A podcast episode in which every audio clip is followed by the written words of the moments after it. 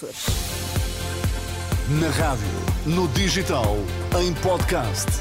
Música para sentir, informação para decidir.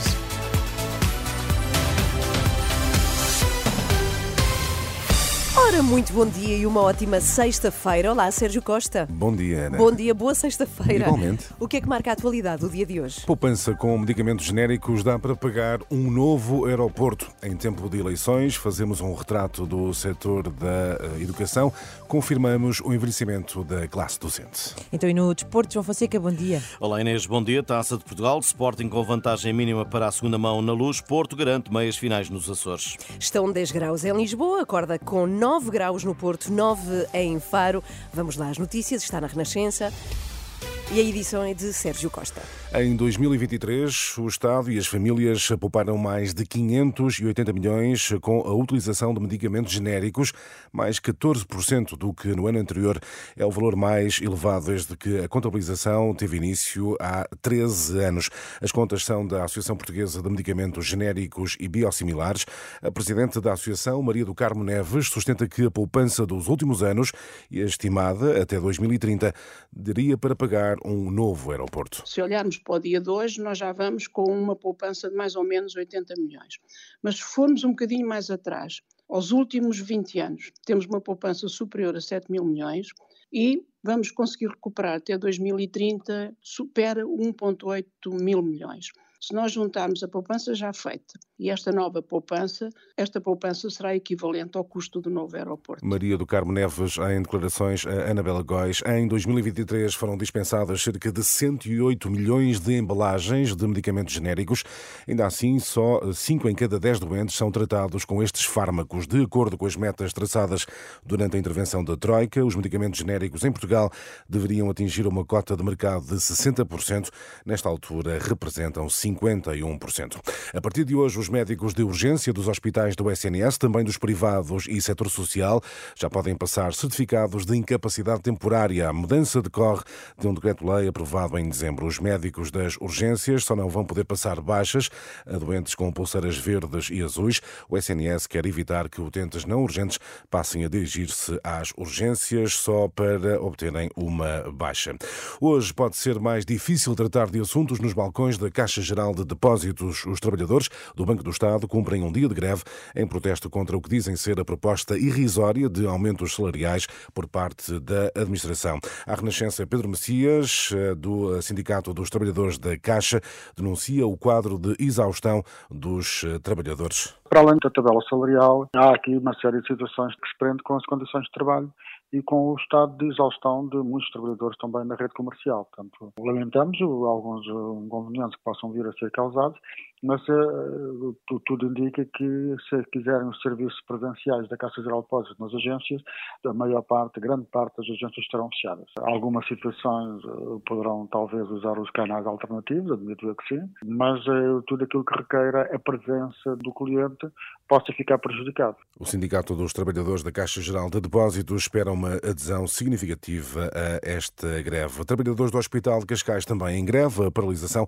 convocada pelo Sindicato dos Trabalhadores em funções públicas tem o objetivo de permitir que trabalhadores eh, daquela unidade possam ter as mesmas condições de trabalho e os mesmos direitos de outros funcionários de saúde da administração pública. A greve tem início daqui a eh, uma hora. A AD ultrapassa o PS, mas em situação de empate técnico, conclusão da mais recente sondagem para, do ISCTE, para a SIC e para o Expresso, divulgada nas últimas horas. Verifica-se assim uma alteração na liderança face à última sondagem do mesmo Instituto. O estudo mostra ainda um aumento dos indecisos. Já na sondagem das sondagens da Renascença, pouco muda, apesar de o PS recuperar algumas décimas, a AD permanece destacada na frente. Futebol Clube do Porto confirma a presença nas meias finais da Taça de Portugal, Derby de Alvalade, o Sporting em vantagem para a segunda mão. João Fonseca. Com 2-1, os Leões estiveram uh, na frente do marcador por 2-0, golos de Pedro Gonçalves e Guióqueras e, na opinião de Ruben Amorim, até deveriam ter feito mais. O Benfica tem, tem um golo sem, sem fazer muito uh, nessa altura, depois, um, mas depois equilibramos o jogo uh, com muitas transições onde nós podíamos e devíamos ter definido melhor, muitas finalizações onde temos que ser uh, melhores e acaba por ser um jogo onde nós fomos uh, justos vencedores. Mas o Benfica reduziu a desvantagem por Auschwitz. Roger Smith espera pela segunda mão. Infelizmente o árbitro anulou o segundo golo. Nós tentámos de tudo, tivemos de ter cuidado com os contra-ataques.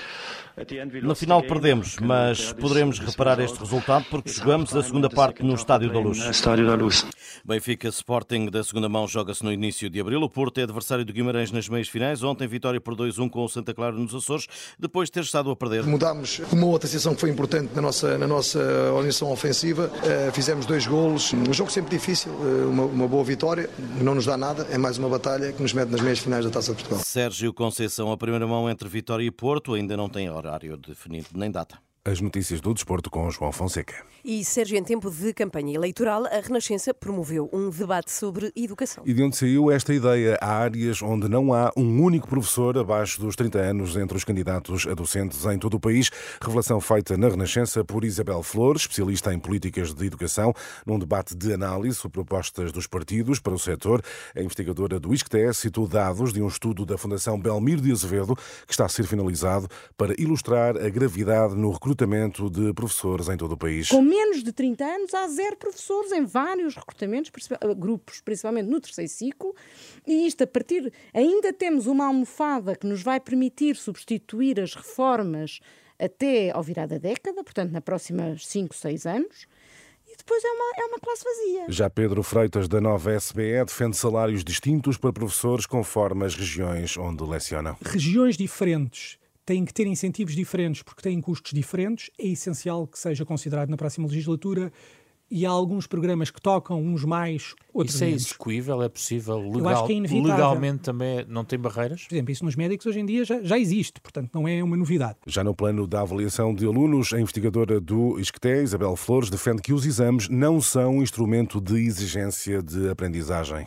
Os exames e as provas de aflição são absolutamente fundamentais para monitorizar o sistema não são em si elementos de exigência de aprendizagem. Eu acredito que quando há um exame, o aluno estuda, prepara-se para o exame, mas nada me garante que o que lá fica na cabeça vá ficar lá mais do que umas horas a seguir ao exame, já lá não esteja. Excertos do debate sobre educação, uh, transmitido no canal YouTube da Renascença, moderado por José Pedro Frazão, está também disponível em rr.pt. E a fechar, a indicação de que já está nas bancas o jornal que tem 40 anos e apenas 12 edições.